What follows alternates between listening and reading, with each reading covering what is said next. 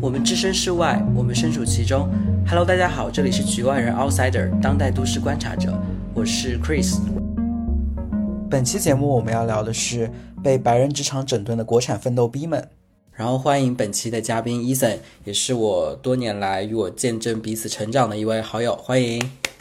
大家好，我是非常没有安全感的伊森。但是我觉得提前要澄清的一点是，我的环境是在欧洲，嗯嗯我周围我周围有很多白人，他们的白人环境是欧洲白人，当然也有很多美国人和我一起共共事嗯呃合作。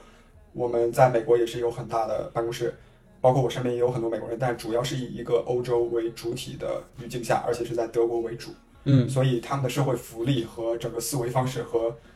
我们想到的白人，可能是在美国的白人是完全不一样的。他们更加的崇尚于社会平等和社会制度的建设。所以在这样的情况下啊、我们做这种探讨，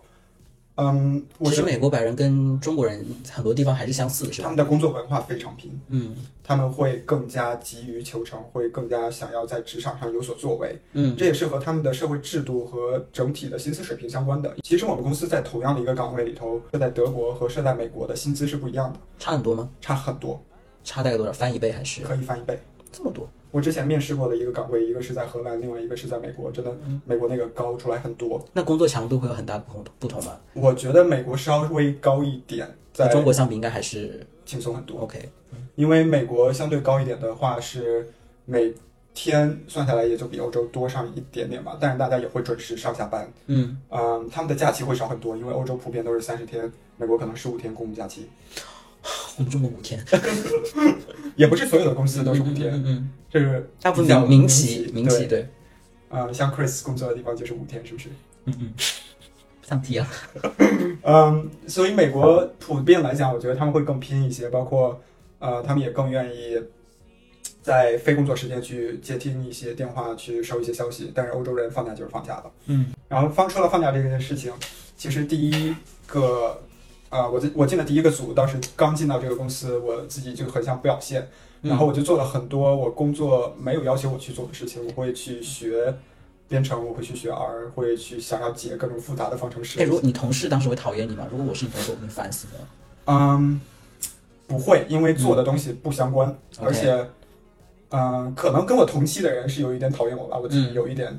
觉得很急于证明自己的那种状态，因为我毕竟是一个管培生，最后要找一个组去嗯定岗嘛，嗯，所以可能同届的人会觉得我非常 competitive，但是嗯我工作的那个组，就是每天和我交流的那些人都觉得我是一个很拼的人，他们不会觉得我工作有什么问题，包括最后评分，我也会也会给我很高的分。但是当时我们的工作制度是这样的，因为我们没有打卡上下班，嗯所以你什么时候来，什么时候走都是按照你自己的决定。嗯，然后你在这个环境里头，你每天要记录自己工作了几个小时，但是这个也是完全由你自己去定的。哎那个评分对你们有什么很大的影响吗？嗯，其实没有，这也是那你当时在拼什么因东为西当时啊我不知道。 ？OK，嗯，我们的呃打分也是五分制的，然后基本上所有人都是放在一个区间，他不会给你特别高的分，也不会给你一个特别低的绩绩效，嗯所以最后大部分人都是拿到一个百分百的绩效，然后你拿到一个你的百分百的 bonus，所以这个这个绩效它存在的意义是什么呢？因为它是起到一个造型上的作用，是吧？主要是一个造型上。 但是我当时其实是不知道这件事情的，所嗯以我每一个呃轮岗的时候，我都会努力的去做，然后争取拿到嗯嗯啊三点五左右，但它不会高于三点五，一定是在三点四到三点五，这就已经是你能拿到最高分了。这这就蛮像中国人在职场最开始的那个样子嘛，就是一定要卷到那个最前面的几位，因为你的对绩效会直接影响到你的薪资水平、你的奖金、你的晋升。对不起那后来是发生了什么东西让你突然觉得好像也没有必要这么卷、这么拼了？嗯，我觉得是疫情发生了以后，嗯让我突然意识到，我每天工作八个小时和我每天工作四个小时，其实最后的产出没有太大区别。嗯嗯尤其是别人看不到你的时候，我当时就会觉得，还是有一种表现的那种欲望，就每天在那边打字，每天在那边嗯打。嗯嗯，其实我花的，我一开始的那四十个小时加上去的那四十个小时，可能都是在给我的 PowerPoint 做一些 format，让我的 Excel 看得就是更好看。就是一个造型上作用了。主要是一个造型上的作用，对我就会把这个图再拉大，然后再放小。嗯因为我之前呃在商学院和所有的实习经历都是跟咨询相关的，他们的嗯，就是那个那个 PowerPoint 封面很重他要，们对，非常注重这件事嗯情，但是在啊、呃真正 corporate 这样的环境里头，他们可能就是让你做上一个星期，差行了差不多上去讲吧，嗯啊、有什么问题我们下次再改，就是这样的一个氛围。而且你做的很粗糙或者做的很好的话，当然做得好大家是看得见的，嗯而且会有人找你要你的模板。嗯我也有几次他们就说你做的真的很详细，而且做的非常的精确，嗯但是做得好和做得不好，其实最后跟你的技巧都没有太大关系。嗯呃，我花了很多时间去 format，然后我还花了很多时间去 build my appendix，嗯就是把我的附录页都给写得非常详细。如果他们问起来某个数据的话，我就可以嗯 reference 到那一页。呃，结果可能那个 PowerPoint 我最后要交的那个 deliverable 可能就只需要十五页，你就可以讲好。你你写了一百页是吗？我写了一百页，真真的写了一百页我是真？实的写了一百页。那看这个东西的人不痛苦死了？我当时没有意识到，我后来发现他们应该是有一点痛苦的，但是他们也是问了很多问题，嗯嗯，我当时关键是我当时对接的类似于我的客户，就是我嗯嗯们公司内部的那些需要我支持的那些部门，他们当时看到我 PowerPoint 的时候有一点惊讶，因为我做的非常详嗯细，然后细到他们之前从来没有想到的一些点。哎，那你会让你身边的同事感到焦虑吗？就是如果在国内的职场中出现一个像你这样的人，其实身边的同事都会很焦虑的，因为觉得自己也不能输太多这样的想法。完全不会， OK，因为首先我进组的时候是一个非常初级的 trainee 的那个身份，周围的人都已经工作了很久，而且其实他们当时是明白了我没有明白的道理。嗯我自己焦虑是因为我不知道这个公司是如何运作的。嗯我不知道我说什么话、做什么事情可以影响到别人的决定，但是他们都已经很明确的知道要做 A、B、C，最后嗯能达到 D、这些对于我来讲，我会需要花很多时间去理解。嗯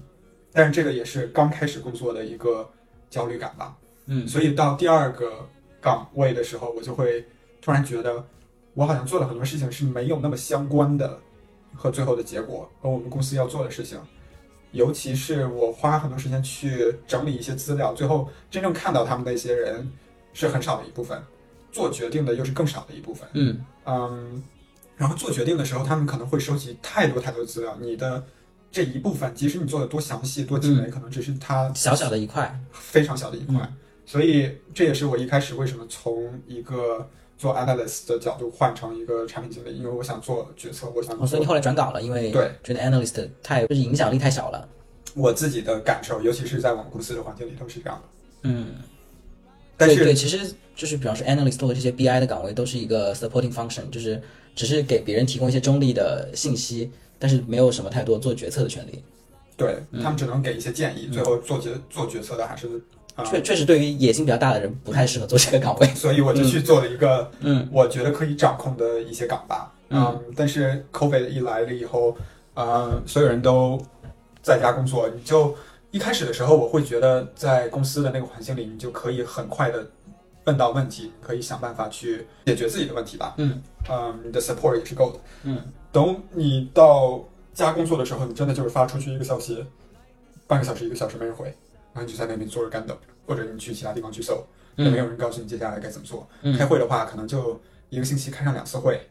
呃，和你的 line manager 可能就一个星期开上两次会，你其实能讲的并没有那么多。多爽啊！但你当时应该急死了吧？我当时是非常焦虑，我就不知嗯道我要做什么，我不知道我接下来该往哪个方向。呃同时，这个时候就发生了 Black Lives Matter 和这这个对你有什么影响吗？我觉得当时你，我首先是不太确定这件事情跟我有什么关系，嗯嗯，但是我有兴趣去了解，因为我之前的生活环境里头也不会有很多黑人，嗯但是在这件事情发生了以后，我就会关注一些这样的新闻，还有我周边黑人的感受，嗯嗯，然后包括整体的对对话，还有怎么去定义这个问题，嗯这个整体上国际的视角对于这件事情的认知还是以美国为主的，嗯因为嗯、呃这件事情和美国的枪支呃非常相关，所以很多黑人走在路上就你不知道会因为什么原因，警察就拿一把枪对着你，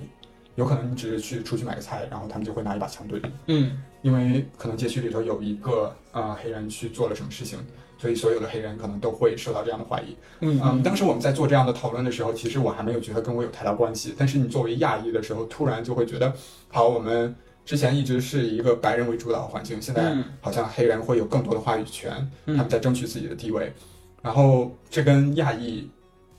我们又怎么办呢？我们不觉得我们嗯是一个非常有利的，对在国际对上是有利的地位。我我觉得我们甚至比黑人的地位更低啊，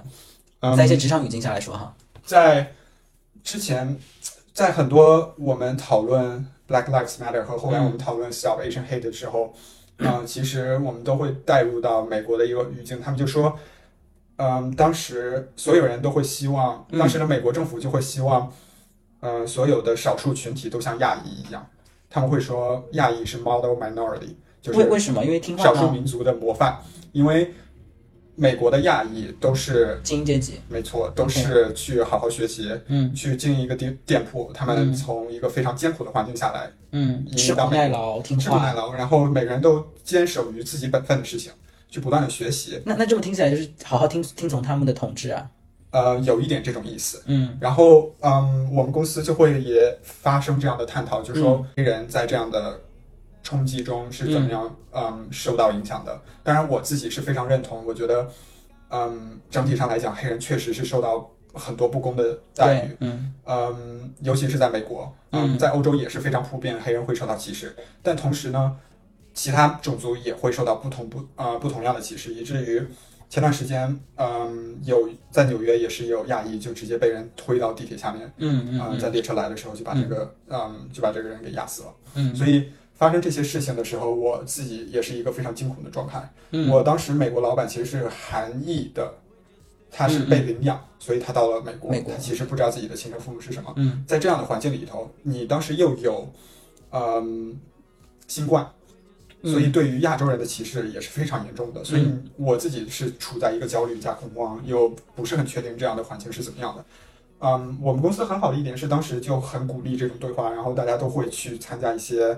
呃 training，会组织一些活动去探讨各自的感受。哎，那你觉不觉得就是其实中国人对黑人的歧视比世界上其实其他地方都要严重的多？中国人对对，或或者说中国人对所有比自己经济没有那么发达的地方都会有很强的歧视，中国人对中国人以外的人种都有很强的歧视。或者说中国人对富富裕地方对穷地方的歧视也很大。中国人是非常爱歧视的这种、呃嗯是一种种族，但是我们的教育环境其实是富强、拼搏、嗯，努力，崇但是尚权威，没有包容这个词，嗯。没有太多包容和共和的这个词。哎，其实我个人就是，比方说，我我也知道这些什么 Black Black Lives Matter 或者这种东西，但是我其实一个人走在，如果走在巴黎的街头，我看到一群黑人，我也会下意识的有一些恐慌，有一些担忧。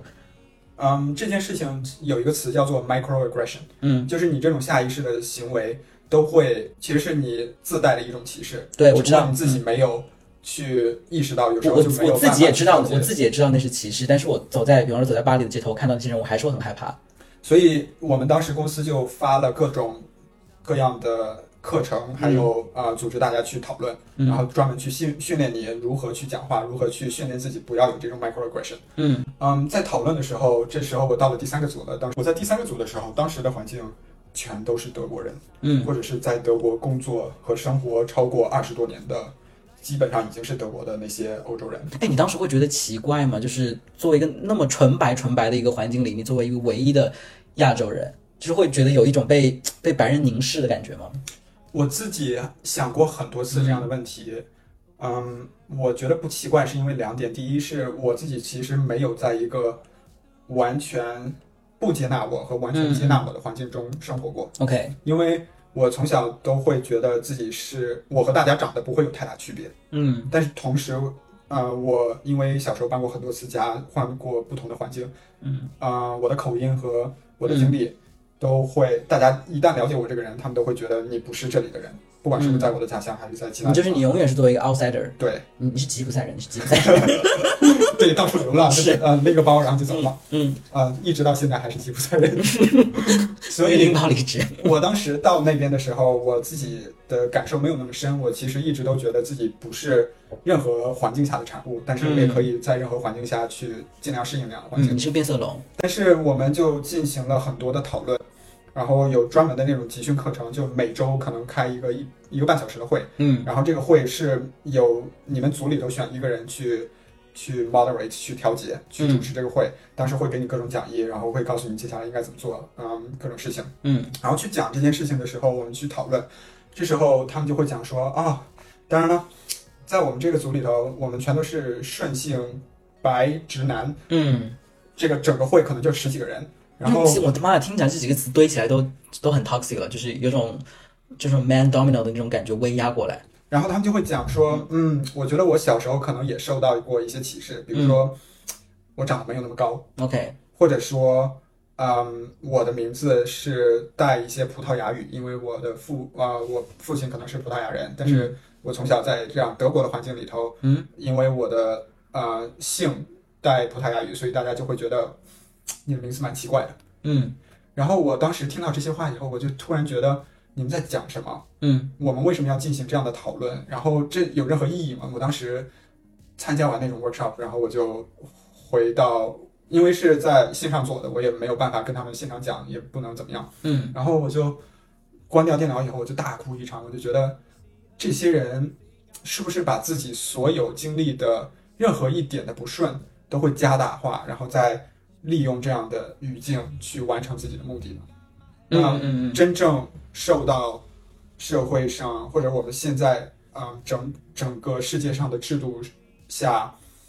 没有那么便利的这些人，那嗯他们又有什么地方可以发生呢？我们为什么做这样的讨论？所以我当时就很气，然后又很难过。我后来就写了一个很长的邮件，嗯我就打算给我的大老板发过去。我就心想说，你们做的这个东西真的很差劲，你们这你们这里面没有任何 diversity，嗯呃，我们为什么要做这种事情，而且你最后没有起到任何积极的效果。但是在发出去之前，我就给我的之前的那个 mentor 啊、我之前那个组的老板就打了个电话，我就问他说，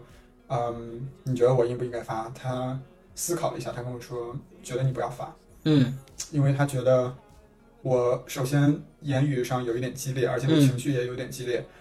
嗯，外加他觉得我整体上我这个信息传递不过去了，他们也没有更好的办法去解决。嗯，其实哪所以怕连我听到你想说这些话，我都觉得你是不是有一些 overreact？嗯，我觉得要讲，在职场嗯环境里头，你不讲的话，你很少有这样的机会。对对，嗯，包括我去，其实这件事情我后来还是讲的。我们后来有董事会的人会去嗯邀请一些人去讲他们的体验和感受，嗯然后我就去跟他们讲了，我就说觉得整体上还是做的不太够。但是在这样的环境里头，我也听到了他们的一些反馈，就是他们其实整体上是非常愿意去推动更嗯，加多元化、更加包容的工作环境。你那你后来有学会利用这点成为你的武器吗？没有，你到现在都没有学会这一点，没有。为什么？嗯，我自己不是很喜欢用这件事情去来证明自己。我觉得，嗯，你觉得这有一是种不想揭开自己伤疤的感觉吗？还不是说有一种太有利益性的，好像我达到这个位置是因为我是亚洲人的这种感觉。嗯哼？我不想有这样的感觉去做一份工作。为什么呢？其实身边大部分很多少数族群，或者说有带带带颜色的人种，其实都会或多或少利用这一点啊。或者说，你哪怕作为一个 LGBT 群体，也会好好利用自己这个身份去获得更高的位置、职业的机会或者求学的机会。其实这个身份都有一些加分啊。我这会更想利用自己的能力去证明自己，而不是用自己的身份去证明自己。 OK，嗯，外加，我觉得很难去讲到，其实会多少用一些，因为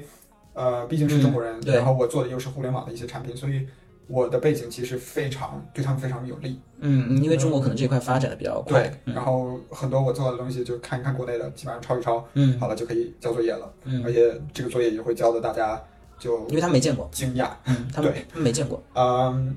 但是我自己不是很喜欢在利用身份这一点上，我觉得，嗯，我更倾向于利用实力。嗯，可能是软稳吧。嗯，好 的。HDG，嗯，但是我后来在董事会讲了这些话以后，然后他们也在说，嗯，其实推动。嗯、d i v e r s i t y and inclusion 这件事情在已经也讲了很久了，嗯但是很多事情他们都挺难推动的。就比如说，我们当时不光是说到你的种族的不同，嗯也会讲到性别的 diversity，嗯嗯就这个时候也会讲到 pronoun，以至于我嗯现在所有的工作签名我都会写自己的 pronoun，就是 he、嗯 him。嗯，我觉得你刚刚提到什么 zing 还是 zang 还是 zing 什么东西的时候， Z 啊，啊，对对对就是 they them。对对对对对对，我就第一次哈，然后当时就会讲到说，我们公司其实也有很多不是顺性的嗯呃男生或者女生，他们会有不同的性别认知，他们可能定义自己是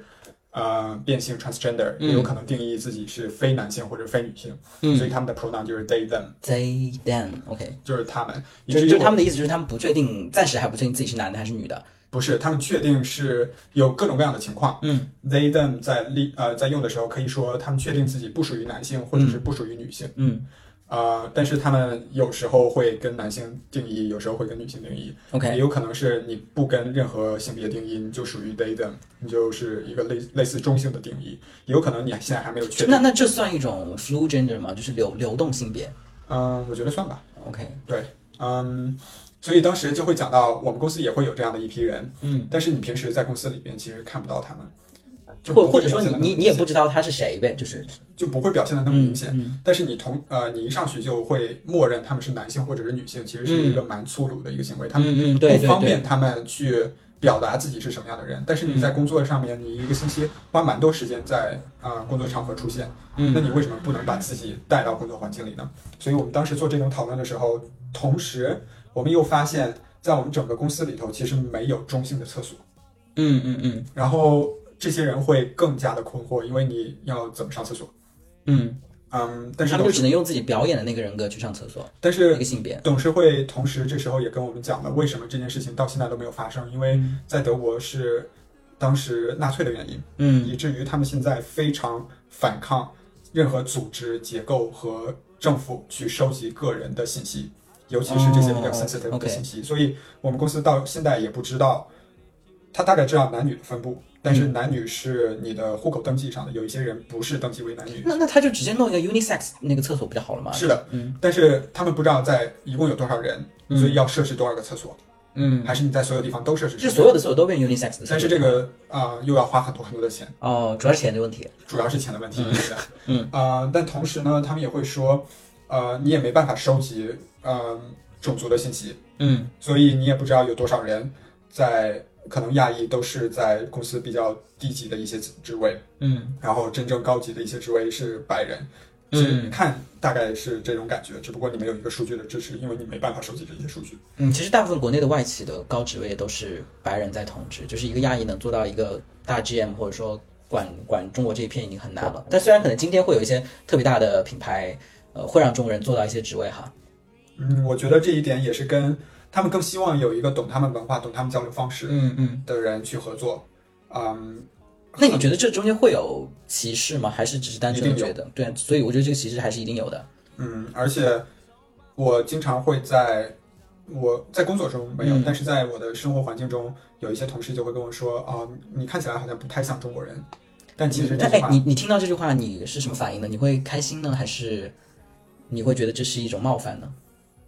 有一点怪，因为我不觉嗯得他们是故意的在冒犯，我明白他们在讲什么，但也我也不会因为这件事情开心，因为我就是一个中国人，嗯，只是我那和他们们所说的，比方说你像一个中国人，那像的那个中国人是有什么特质啊？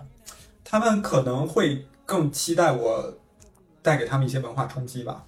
嗯嗯，就是做一些他们不会做的事情，说一些他们不会说的话，OK，啊、然后一看过去，他们就会觉得，哦，你的社交方式或者你的生活方式和我完全不一样。嗯，但是我确实是不一样，可是他们就看一下的话，觉得也，哦，好像有一大点差像不。差，对，因为我还是做很多努力去融入这样的环境。嗯，当然了，我吃饭还是用筷子为主。对，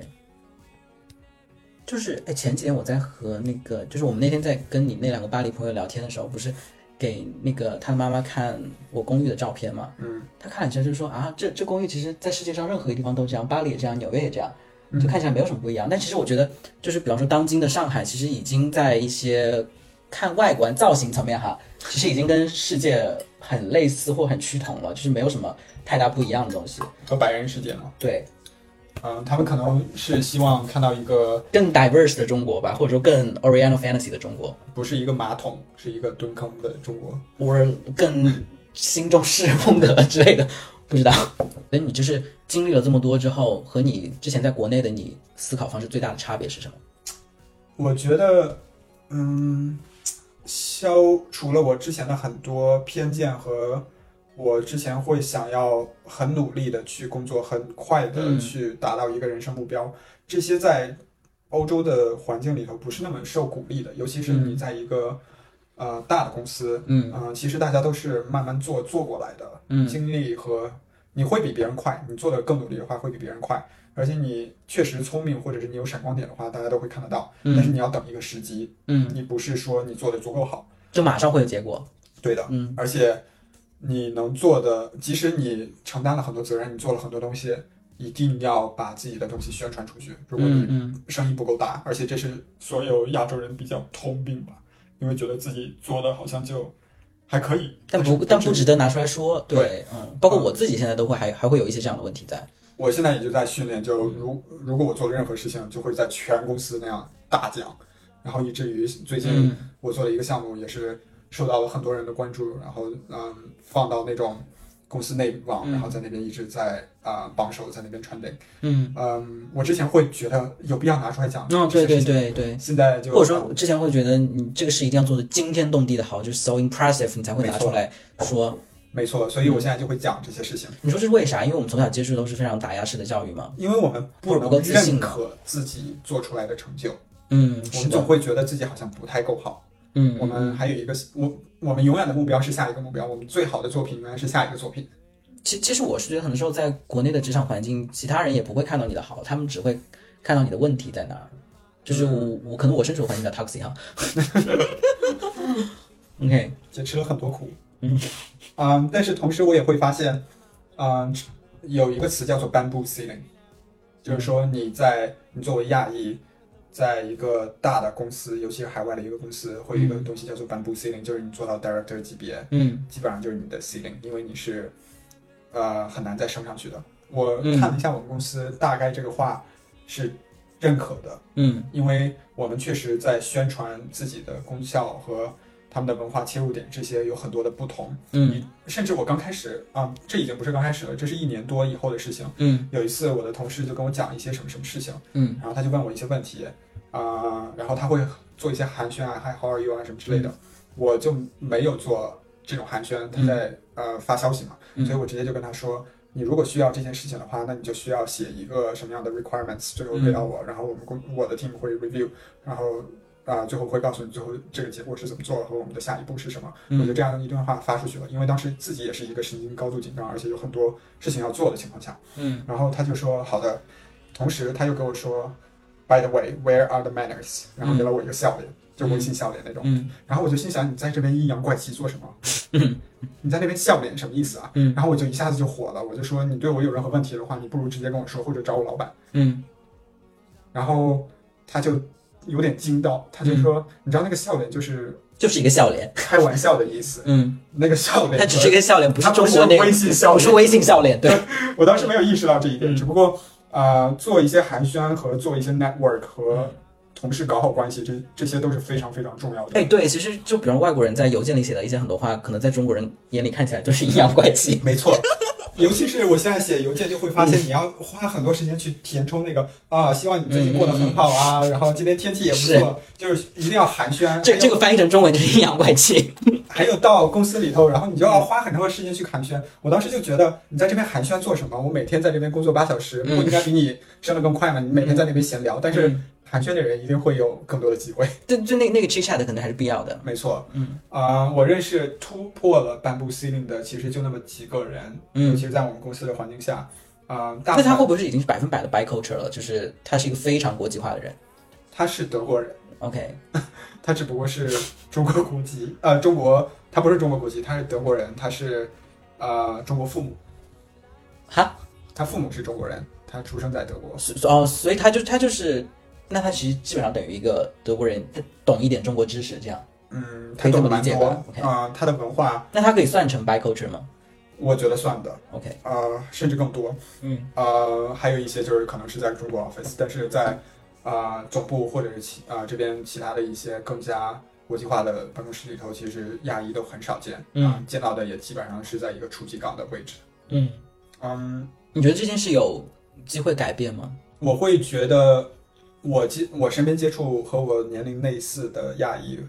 会有很多样很多样的机会。嗯但是说实话，真正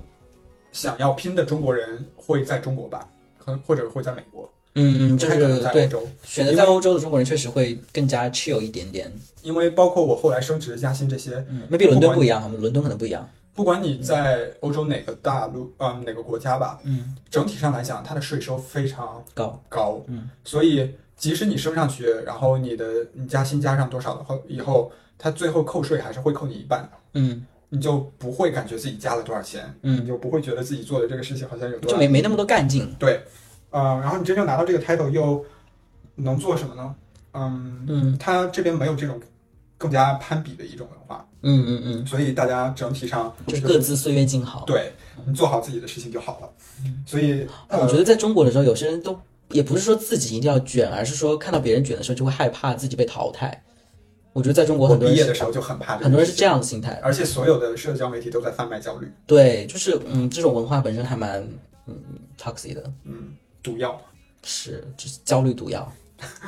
嗯，但是在这边的职场中，其实很多人做到一半了以后，他们就会觉得我不需要再升上去了，以至于我现在我也是这样的感觉，我不需要嗯突破一个我自己觉得很高的职位，因为在那样的职位里头，我自己首先我自己不会嗯很开累心，嘛，对，很累，嗯，而且你真的每工作的每小时的钱和你做一个初级岗位的钱不会差太多，因为你会嗯你会在加班嘛？你会加很多的班，而且你的那个加班不不能再算进去，嗯可以去请假了，嗯，嗯，所以你做到那些真正要紧的事情的时候。你你又要我觉处得理我觉一得下那波人更多是满足自己对于成成就或者说一种对事业的满足感吧，就是并不可能并不一定是为钱了，而是对于他对渴望那种权利，他渴望掌控，渴望做出自己做决一些策事情，或者对他自己的个人影响力更大。对，所以而且都多多少少会想要控制更多的事情，嗯，那一定一定是 control freak 会更往更想往上爬。所以会有更多呃更少的人想要走那样的职业道路。嗯嗯但同时我也会发现，欧洲职场上大家都很会整顿老板，嗯因为他们的福利制度真的非常好。所以当时我有一个朋友，他做的项目接连被砍了两次，第一个项目被砍了，因为嗯资金不够；第二个项目是因为后来那个 vendor 出现了什么问题，然后又被砍嗯了。其实这个时间过了，呃，整体上是应该是在六到十个月之间发生的事情吧，也不是一个闻所未闻的情况，对吧？嗯只不过当时发生在他身上，外加有疫情的原因，他自己整个人就有点崩溃，然后嗯他对这件事情又有一点看重，他就觉得自己最后没有得到自己应该得到的支持嗯和认可，嗯他也没有什么太大的动力，也看不到接下来要怎么走。嗯嗯，当时跟他老板就吵了很多次架，然后他老板说还会希望他继续去在这个方向努力，会给他制定各种努力努力的目标吧。嗯嗯，然后他一气之下，他就申请了 burnout leave。然后 burnout 这个词，其实在我后来的职场中越来越常见，嗯，就是你做什么事情你做的不顺心，然后你自己觉得心里有很有压力，你突然觉得好像自己没有太多能量去给予这个工作的时候，他们就会申请 burnout。可以请多长时间的假？看每个国家的要求，在嗯德国的话，你基本上前三个月都是可以的。然后妈，可以请三个月的带不是薪假前三个月是哦全薪，啊？OK，然后三个月以后你需要呃，就是不是公司给你支付工资了，就是嗯德国政府政府再给你会给你支付百分之七十的还是六十的工资？妈呀，那也很爽啊！ 对，所以很多人就会选择这种 burnout leave，因为你不需要做什么。我认识有嗯、呃我们公司有人去申请了一年多的 burnout leave，到现在还是在 leave，就是那他立不着还会回来吗？？应该是会回去的吧 OK 也他可能回去以后，然后就去找下一个工作或者怎么样的。哎，那那你回来之后，你你确定你还能在这里工作下去吗？为什么不可以呢？就是你回来之后，你请了一年假回来，你还是可以继续在这里做下去的。正常的一个组织是不会说不能收留你的，嗯因为这件事情是组织的问题，不是你个人的问题。嗯你在这里受到的困难，那是因为或者首先是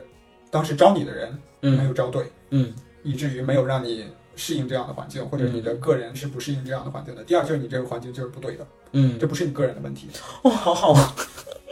我其实后来也发现，我们公司很多 ramp up，嗯，嗯还是有一些困难，就是嗯，交流和沟通，还有你作为一个新手上来的时候，你其实要学很多知识，嗯都是有很多困难在的。所以我很理解有一些人，他进来以后，他自己会觉得非常受到质疑，嗯他自己的话语权没有那么高，嗯受到各方面的想法的攻击，他们就会觉得在这样的环境里，我工作没有什么信心，嗯我没有做出太大成就，没有 OK 做的努力，好像大家都不认可我的成绩，那他们就会申请这样的嗯。 burnout leave。哎，那你最后你对就是比方说想融入这样国外白人职场的人，你觉得有几个会比比较比较几个关键的建议吗？想要融入以白人为主导的职场环境的话，我的建议是：第一，要做自己，要非常明确自己什么可以接受，什么不可以接受，嗯嗯一嗯定要坚守到自己的准则，嗯不要因为什么样的环境去改变你是什么样的人。你如果是一个非常想要努力向上的人，可能这样的环境就不是很适合你。嗯嗯你嗯，如果是非常你想努力你就去美国，啊，就别在这儿对了，嗯，就别在或者留中 国，对在美国，嗯，或者是你想要掌控很多事情的话，在这样的环境你也不适合去美国或留中国，啊、嗯一定要在一个